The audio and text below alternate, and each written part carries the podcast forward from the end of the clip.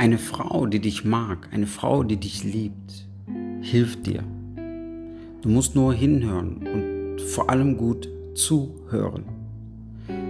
Was ich meine ist, wenn sich eine Frau von dir entfernt oder sie sich von dir trennt, dann hat sie vorher schon einige Male signalisiert, dass dies passieren könnte, wenn sich gewisse Dinge nicht ändern. Die Frage ist nur, hast du es erkannt, hast du zugehört? Ja, sie kommuniziert es durch ihre Körpersprache, durch ihre Mimik oder auch durch die Worte, ja, die nicht immer klar und direkt sind, manchmal durch die Blume.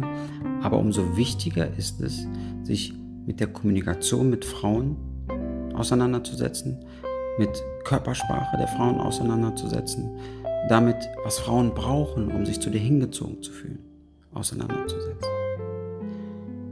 Denn ohne dieses Wissen wirst du jedes Mal aufs Neue überrascht sein und die Schuld bei ihr suchen. Dabei hat sie vorher ganz klar kommuniziert, dass dies passieren könnte.